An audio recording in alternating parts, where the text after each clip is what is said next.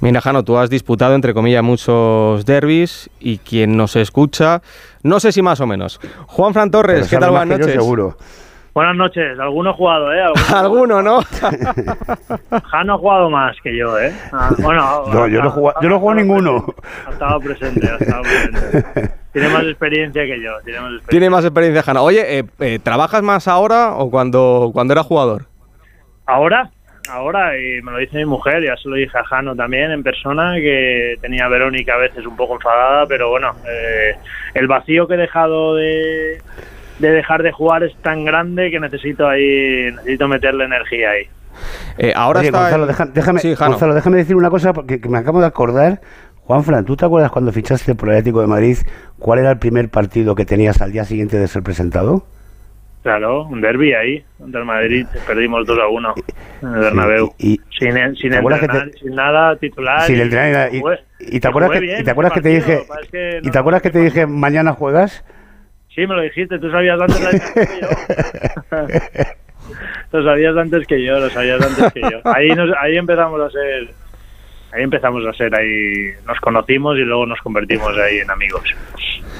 Que te decía Juan Fran, ahora está el, Metropolitano, que está precioso, es verdad, está precioso, pero echas de menos el Calderón, ¿no? Sí, todos los, todos, todos los que hemos vivido tantos años ahí eh, con tantas buenas alegrías que nos ha dado el Calderón y tantos partidos eh, para, para la historia, pues lo echamos de menos. Eh, hace unos años ya lo dijo Felipe Luis en una entrevista, que a veces soñaba con, con el calderón y con el césped, el olor a césped que hacía, tenía un olor, un olor especial, tenía magia el Vicente Calderón, tenía magia, el Metropolitano es espectacular, es otro nivel, lo necesitábamos como club, es un avance, es un era es algo para nosotros que nos, nos posiciona a, a un nivel eh, superior, pero está claro que todos echamos, aficionados, jugadores, echamos mucho de menos el, el Calderón. A mí me da mucha pena, mucha pena cuando paso por ahí y ya no está. Y me da, me da mucha pena, la verdad. Normal, normal, porque eh, vivisteis momentos inolvidables en, en, ese estadio y todos los aficionados de, de la Leti reconocen que, que, les da muchísima pena pasar por ahí y, y no ver su estadio. Es como el que, el que se va de una casa en la que ha vivido toda su vida y esa casa ya no está. Ya no está, entonces eh, se te rompe el, el, corazón. Es algo, es algo lógico. Pero el metropolitano se va acercando, ¿eh? Disculpa, sí. Interrumpa. El metropolitano se va. Hay algunas noches y y cada año que pasa y como se han vivido ya cosas tanto buenas como no tan buenas, ahí ya se va formando historia y, yo veo a la gente, ahora que me toca mucho comentar los partidos para Gazón, que estoy con ellos y me toca mucho hacer el Metropolitano, eh, no sé, yo noto que cada vez más, ya el último año que yo estuve, en 2018-2019 ya había partidos o hubo partidos, me acuerdo contra la Juve o el Arsenal, había partidos también que vivimos espectaculares y, y ya va, va, va cogiendo una dimensión yo creo que necesita muchos más años para el Calderón, pero va cogiendo una, una dimensión parecida. Oye, eh, ¿a ti te gusta el, el, nuevo Bernabéu? ¿Cómo está quedando? Hay gente que, que dice que está quedando horroroso. Eh, en cambio, a mí no me parece que... A ver, por dentro está mucho más bonito, por fuera entiendo que todavía lo tienen que, que acabar, pero también hay gente que está enamorada del nuevo Bernabéu. No lo, lo he visto por fuera, y por fuera la verdad que es impactante. Luego por dentro no, porque no me han invitado y porque no me han tocado. ¿No te han invitado todavía? No me han invitado, no creo que tampoco me inviten. Pero eh, por fuera se ve que es espectacular y la obra que han hecho es espectacular y la inversión es muy grande y bueno, está claro que tienen un grandísimo estadio, ya lo tenían. Y, y ahora pues más bonito aún. Si mañana el Atleti no, no, no, gana el partido, eh, ¿se os va la liga? Para mí sí, la verdad que si estuviese en el equipo con el Cholo, pues sería más, y, y Jano lo sabe, sería más eh, precavido y no, y no tan impulsivo a la hora de, de, responderte, porque el Cholo se enfadaría conmigo, como se ha enfadado alguna vez, por, por mi positivismo, por mi realismo, pero es la, para mí ahora es una realidad. Si no ganamos mañana en el Bernabéu se va a poner muy muy difícil. Uh, pienso que vamos a ganar, ¿eh? que va a ser la, la, la tercera de esta temporada, ya van dos, eh, pero, que, pero pienso también que lo he dicho esta semana y se lo he dicho a gente que, que, conozco y que es del Madrid, pienso que va a ser el partido más difícil de, de, los tres derbis que se han jugado este, este año. Le han preguntado al, al Cholo hoy en rueda de prensa y no se ha querido mojar. ¿Ganarle tres derbis al Real Madrid en una misma temporada sería?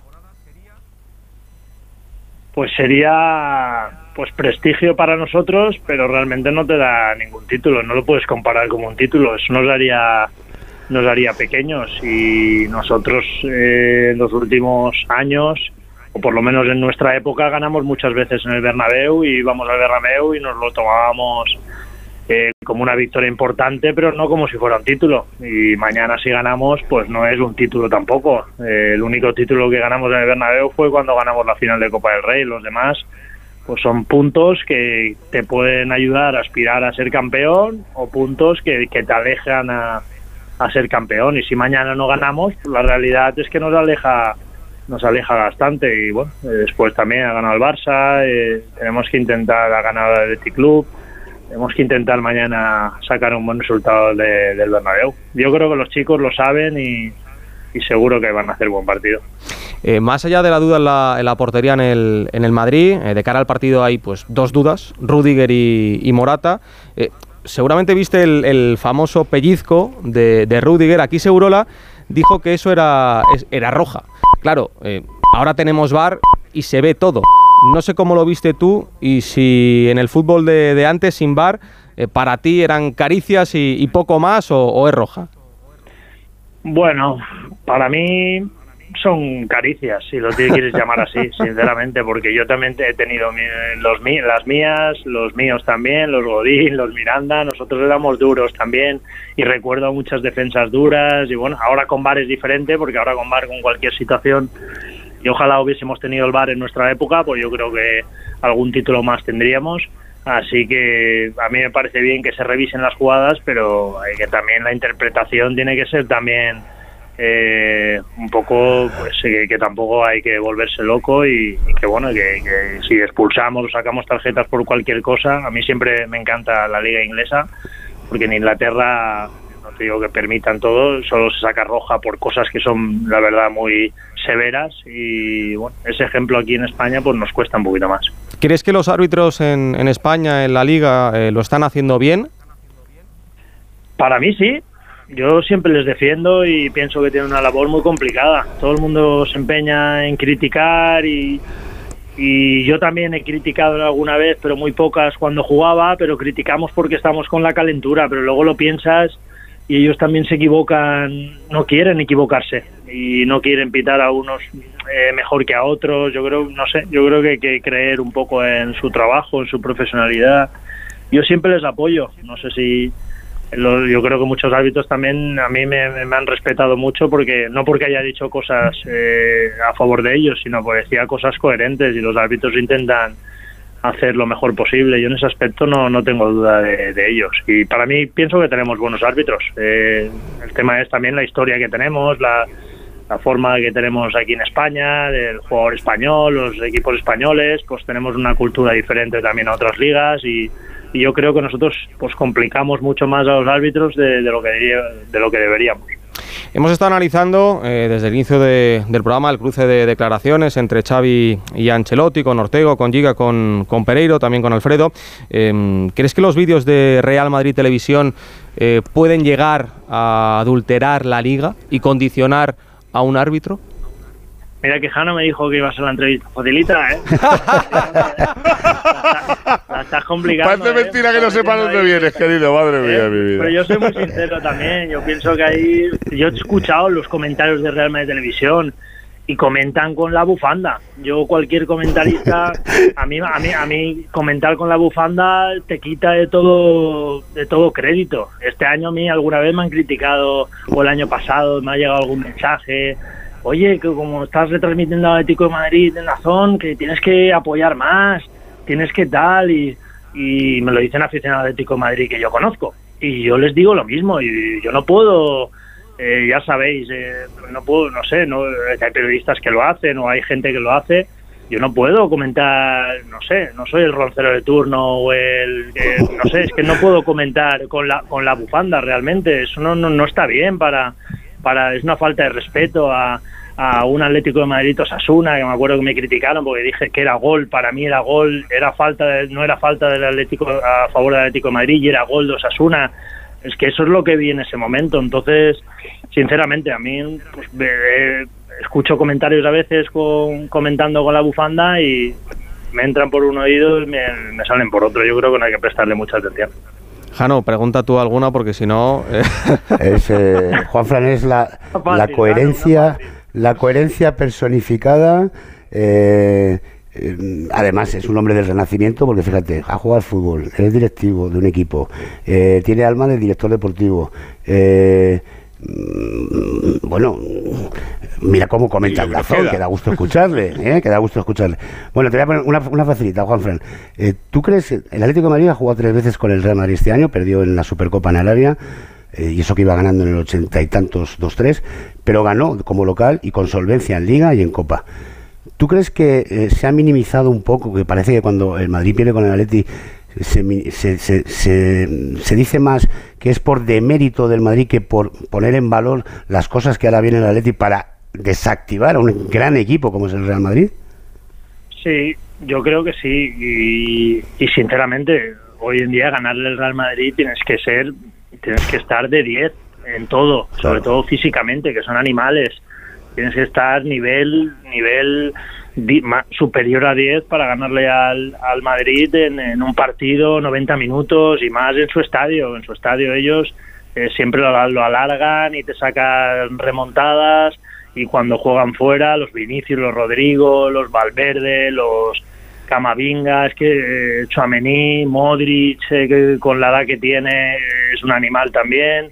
La verdad que yo creo que lo que ha hecho el Atlético de Madrid este año, ganarle dos partidos al Madrid eh, y, casi si no le remonta o no le empata al Madrid ahí antes de, finalizar el partido de, la, de la semifinal, eso es muy difícil de hacer y yo creo que es porque también pues hay un trabajo muy bueno del míster, de los chicos que físicamente están bien y necesitamos eso mañana del Bernabéu, estar que el míster lo plantee como ha planteado los últimos partidos, que vea los defectos que los tiene el Madrid, porque los tiene, lo que pasa es que te los tapa con tantas virtudes que tiene, pero yo he hablado con el míster y, hemos hablado de los defectos de, del Madrid e intentar eso pues eh, no sé, llevarlo hasta el límite y que ellos sufran y que luego aguantar físicamente. Es que para mí la clave es estar físicamente al mismo nivel que ellos. Después tú también tienes calidad para resolver, así que yo creo que ahí hay una hay un mérito increíble del Atlético de Madrid y yo creo que hay más mérito después de cuando ha jugado el Madrid contra el Barça, se ha demostrado lo superior que ha sido el Madrid al Barça este año, ha sido una barbaridad.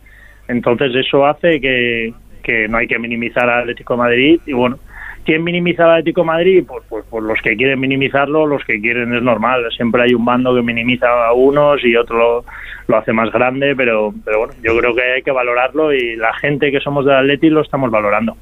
Hablando de, claves, eh, igual la clave mañana es Antoine Grisman, eh, que le ha marcado además dos golazos al Real Madrid en los dos últimos partidos, tanto en la Supercopa como en la Copa del Rey. ¿Para ti, Antoine, es ahora mismo el mejor jugador del mundo? Para mí, para mí es el mejor, bueno, de los mejores de la liga, de los mejores del mundo. Eso habría que ver, los mejores que están, no sé, los Haaland, los Mbappé, es que, claro, compararlos, cada uno tiene unas características. Lo que nos da a nosotros, Antoine, a todos los niveles, yo creo que a nivel de rendimiento está superior a lo que dan muchos otros jugadores importantes en otros clubes importantes.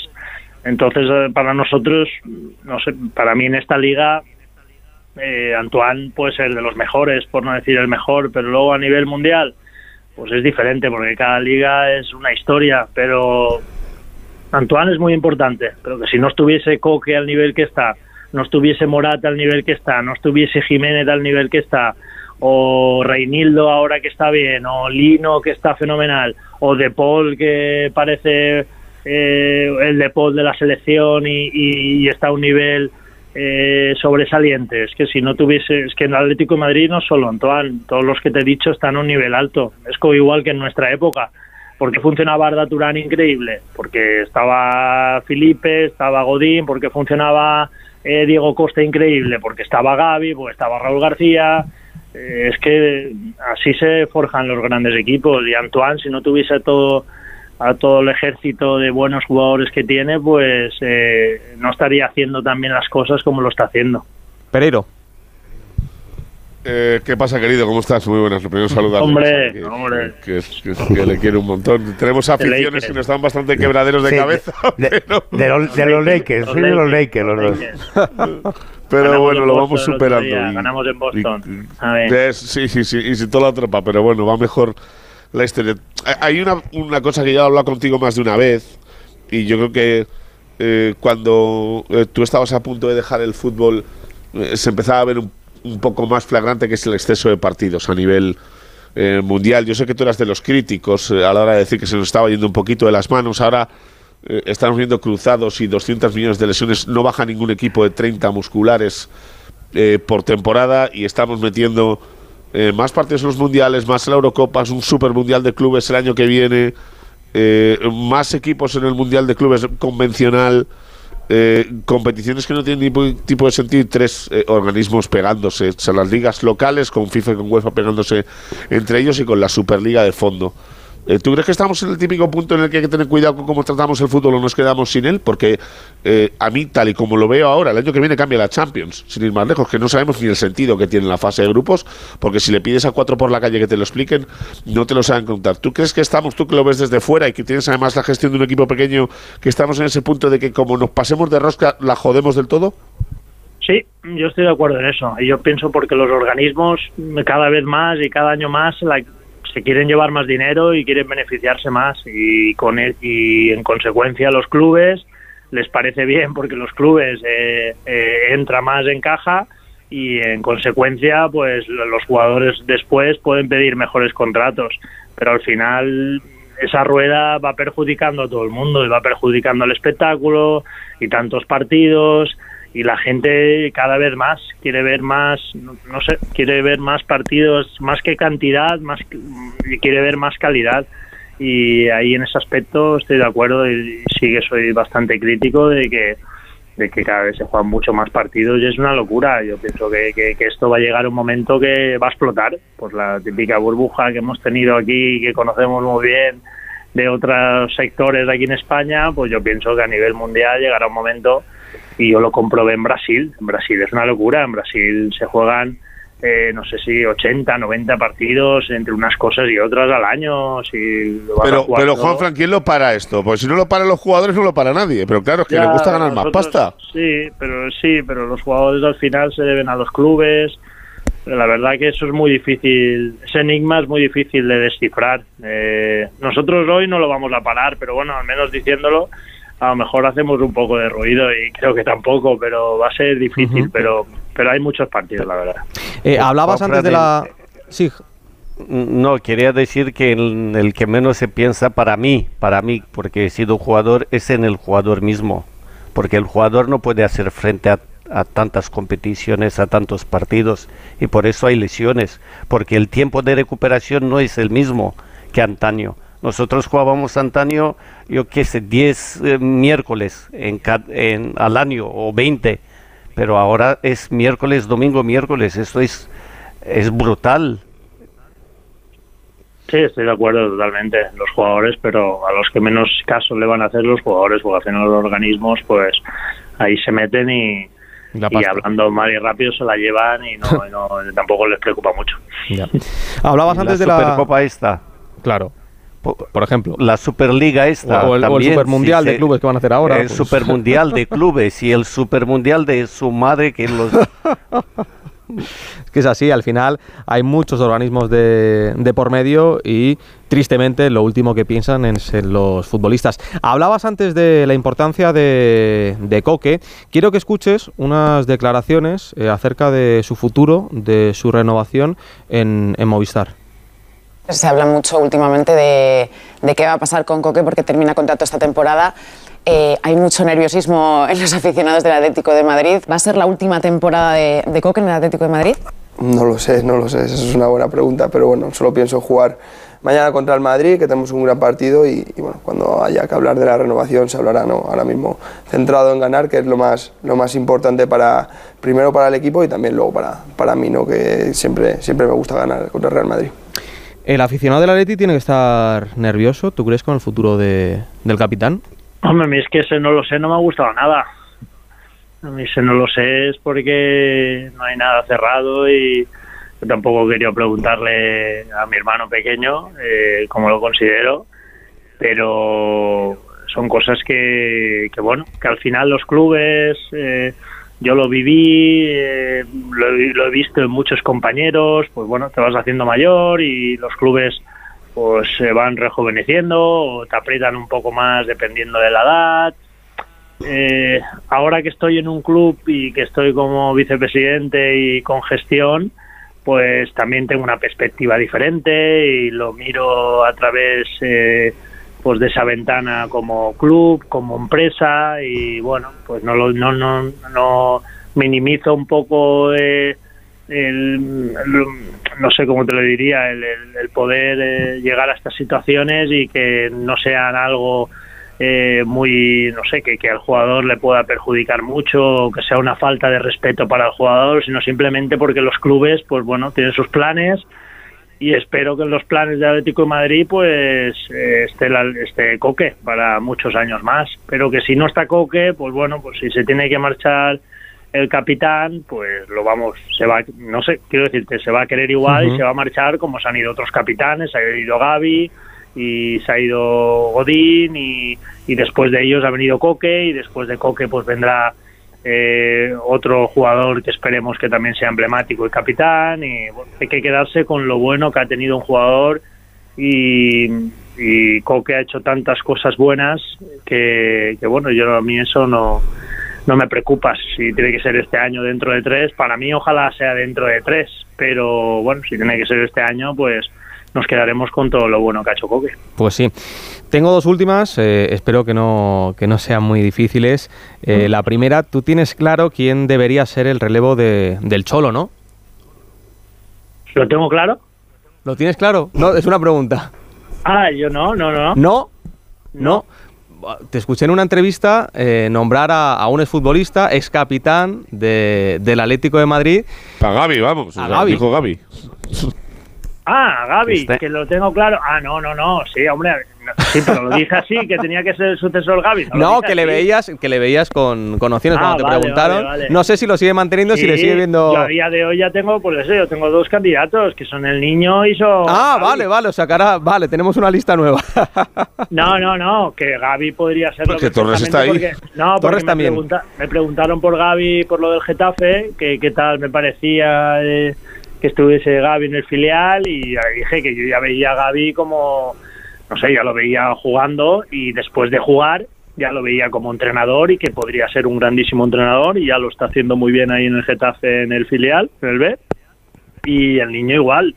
Yo del niño no me lo esperaba, pero no sé, yo creo que se van a dar ahí, se van a dar de tortas ahí entre los dos para ver quién es el, próximo entrenador del Atleti. A mí, a mí de los dos me encantaría cualquiera de los dos o que tengan épocas diferentes, pero para mí serían grandes entrenadores de, del Atlético de Madrid. Estoy convencido de que lo harían, de que lo harían muy bien. Sí, además es que me imagino el, el Metropolitano con, con Gaby en el banquillo o con, o con el niño. Eh, ya esa imagen ilusiona y, y mucho. A... Habría una sintonía parecida como son diferentes, sí. son diferentes al Cholo y cada uno su época, su forma de ser, su personalidad, pero eh, nosotros en el Atleti, no sé, creo mucho ahí en el sentimiento que pueda tener, claro, ese sentimiento tan, tan de, de identidad, de pertenencia que ha causado el Cholo. Eh, y que otros entrenadores no lo han causado, pero sí con Quique se ganó títulos, eh, pero que ha habido muy pocos entrenadores, eh, muy pocos por no decirte ninguno, que, que hayan entrado, Radomir Antique en su día, pero que claro el cholo ha llegado ha llevado al ha llevado al hasta hasta lo más alto el sentido de pertenencia y yo pienso que parecidos al cholo pues son Gaby y Fernando Y la última, decía el profe Ortega eh, que queda esa espina de, la Champions. ¿Le debe eh, la historia una, una, Copa de Europa, una Champions al Atlético de Madrid? Bueno, más que deber, no sé. Al final hemos jugado esas dos finales, las perdimos por diferentes situaciones. Eh, pienso que vamos a volver a otra final y no quiere decir que por, porque volvamos a otra final pues tengamos que ganarla, pero que espero que sea pronto y si no es ahora, un poco más adelante, cuando ya Jano ya le he dicho, cuando vuelva ya al club, al Atleti, eh, estoy seguro de que cuando yo vuelva vamos a llegar a otra final y, vamos a aspirar a, a, ganarla. Espero que sea pronto y si no, pues dentro de unos años, no, no, no hay prisa, pero tampoco de ver bueno, eh, es que eso es un poco, ya está, no las conseguimos ganar como hemos conseguido otros títulos y algún día la conseguiremos, más tarde o más temprano, yo para eso estoy tranquilo. Pues la, ganaremos con Juan Fran de director deportivo y ah, pues con Gabio Fernández Torres. Ojalá. ¿eh? Ojalá, no estaría nada mal, nada mal que Juan Fran, espero que no haya sido muy duro. Eh, yo he ido leyendo las preguntas que me ha pasado Pues si le da igual, si tiene un capote de aquí a Sevilla, si le da lo mismo. Un paseo, la peor la de Real Madrid Televisión. ¿Y qué? la de la dime, tú dime que esperaras que, que, iba a decir de Real Madrid Televisión. No te preocupes, que como esto ¿Eh? no es en directo, ahora la cortamos y, y, y la quitamos. No. hay ningún problema, no hay ningún que, problema. Juan Fran, muchísimas gracias. No te han invitado entonces mañana al Bernabéu, ¿no?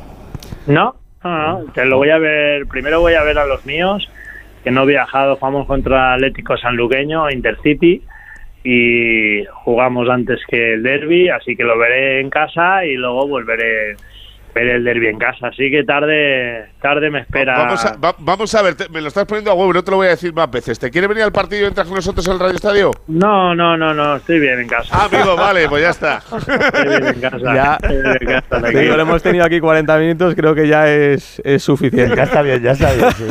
Juan Fran, muchísimas gracias y que tengáis mucha suerte mañana, tanto con el Intercity como con el Areti en el derby. Abrazo muy fuerte. Muchas gracias, abrazo fuerte a todos. Un abrazo. Gracias.